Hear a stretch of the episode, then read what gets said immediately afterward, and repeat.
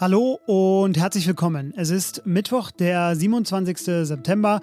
Und wenn jemand sagt goldener Spätsommer, dann meint er wohl Tage wie diesen. Und wenn jemand meint goldene Idee, dann sind Sie gemeint, denn Sie haben sich für Was jetzt, den Nachrichtenpodcast von Zeit Online entschieden.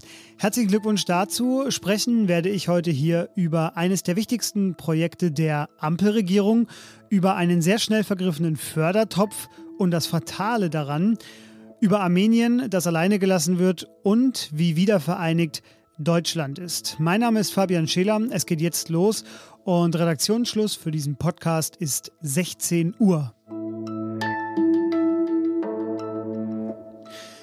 Zwei Wochen lang wurde nochmal verfeinert und nachjustiert, doch heute wurde sie im Bundeskabinett beschlossen. Die Kindergrundsicherung.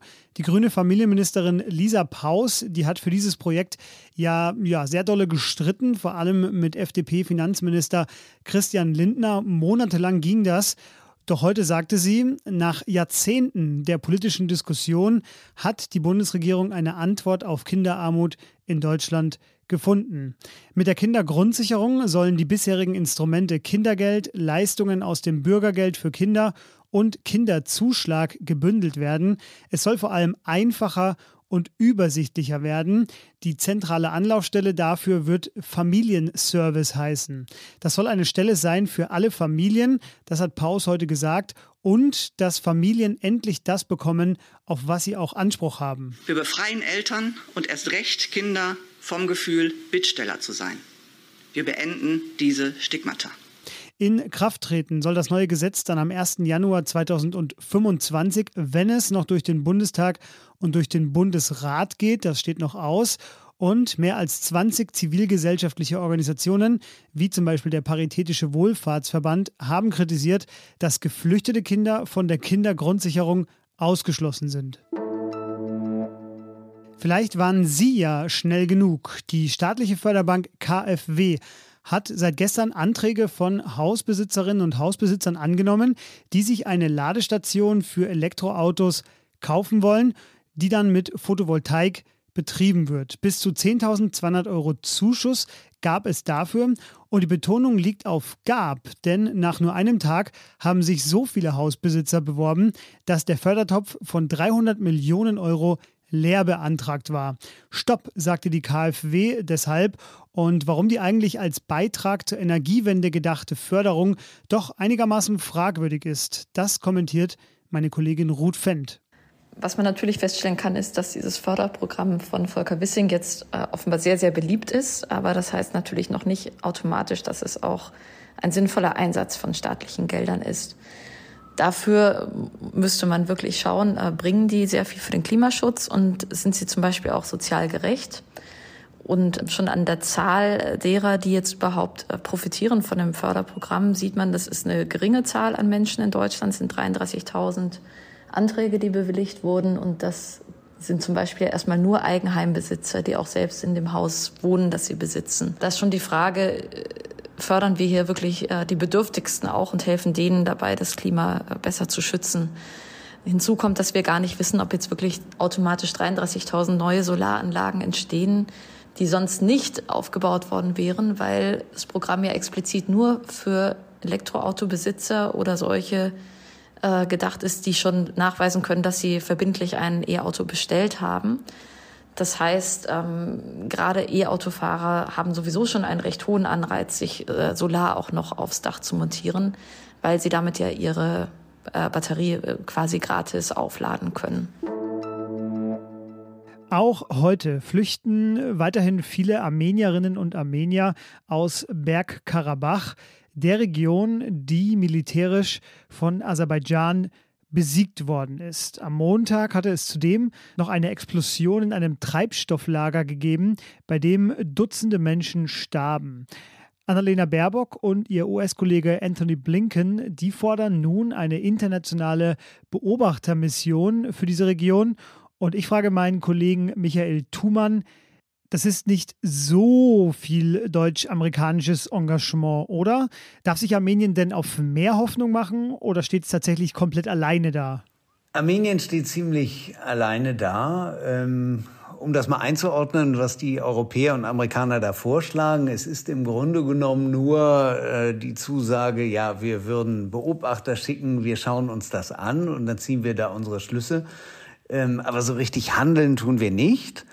Ähm, und das ist eben wirklich, wie ich glaube, äh, zu wenig in dieser humanitären Katastrophe, die da gerade sich in Bergkarabach entfaltet müssten eigentlich die Europäer jetzt mehr äh, tun und konkrete Hilfe anbieten.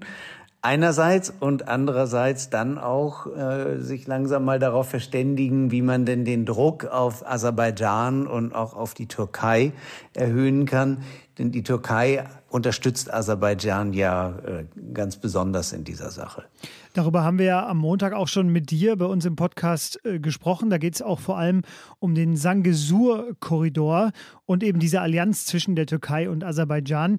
Du schreibst nun in der neuen Ausgabe der Zeit, es geht aber auch um die Existenz Armeniens. Warum? Ja, weil dieser Sangesur-Korridor für Armenien eine erhebliche existenzielle Bedrohung darstellt. Ähm, kurz mal, was ist das eigentlich? Äh, Aserbaidschan erhebt Anspruch auf eine Landverbindung zwischen Aserbaidschan und einer aserbaidschanischen Exklave, die heißt Nachitschewan, die befindet sich westlich von Armenien und Aserbaidschan liegt ja bekanntlich östlich von Armenien und da wollen sie da halt eben eine Straße oder einen Korridor, wie auch immer, durchziehen durch Armenien.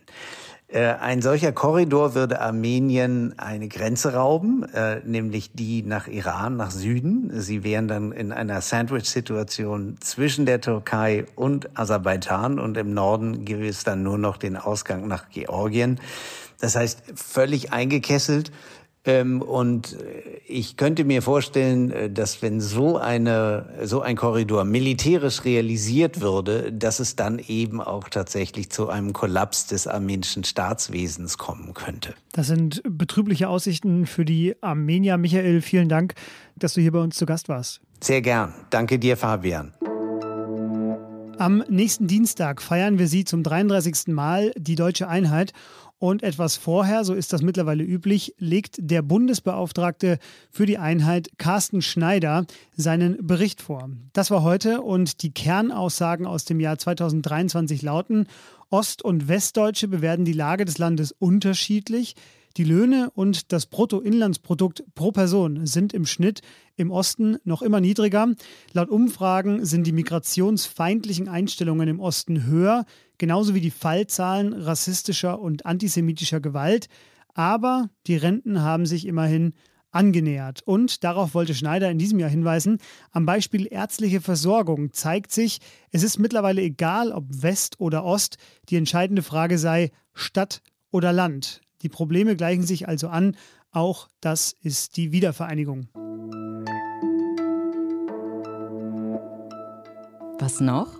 Wer kontrolliert, ob diejenigen, die behaupten, sie waren da, ganz oben, auf den höchsten Bergen dieser Erde, ob die tatsächlich da waren? Tja, vielleicht ja Eberhard Jurgalski. Der ist zwar kein Bergsteiger, aber er wertet schon seit Jahren Daten und Fotos der höchsten Gipfel aus und dann hört er sich an, was die Extremalpinisten so erzählen und nimmt ihnen damit auch schon mal Guinness Weltrekorde weg. So ist das nämlich jetzt passiert bei keinem geringeren als Reinhold Messner, dessen Annapurna-Besteigung von Jogalski angezweifelt wird. Messner sei nämlich 65 Meter vor und 5 Meter unter dem Gipfel gewesen, denn nur so passt seine Erzählung, dass er von dort aus das Basislager gesehen habe. Messner nennt Jogalski folgerichtig einen Wichtigtour, der die Berge verwechselt, und Jogalski wiederum behauptet, seine Daten belegen den größten Irrtum der Alpinistengeschichte. Ihr größter Irrtum könnte es sein, unser Angebot nicht wahrgenommen zu haben. Vier Wochen lang kostenlos die Zeit lesen. Das kriegen Sie unter www.abo.zeit.de slash was jetzt. Und wenn Sie danach dabei bleiben, haben Sie für immer einen Platz in unserem Podcast-Herzen. Was jetzt Zeit.de, das ist die Mail für sonstige Anliegen.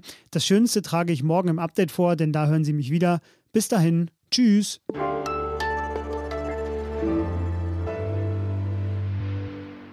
Wissen Sie eigentlich, dass diese Rubrik die umstrittenste unserer Hörerschaft ist? Und wissen Sie eigentlich auch, dass wir sie genau deswegen immer beibehalten?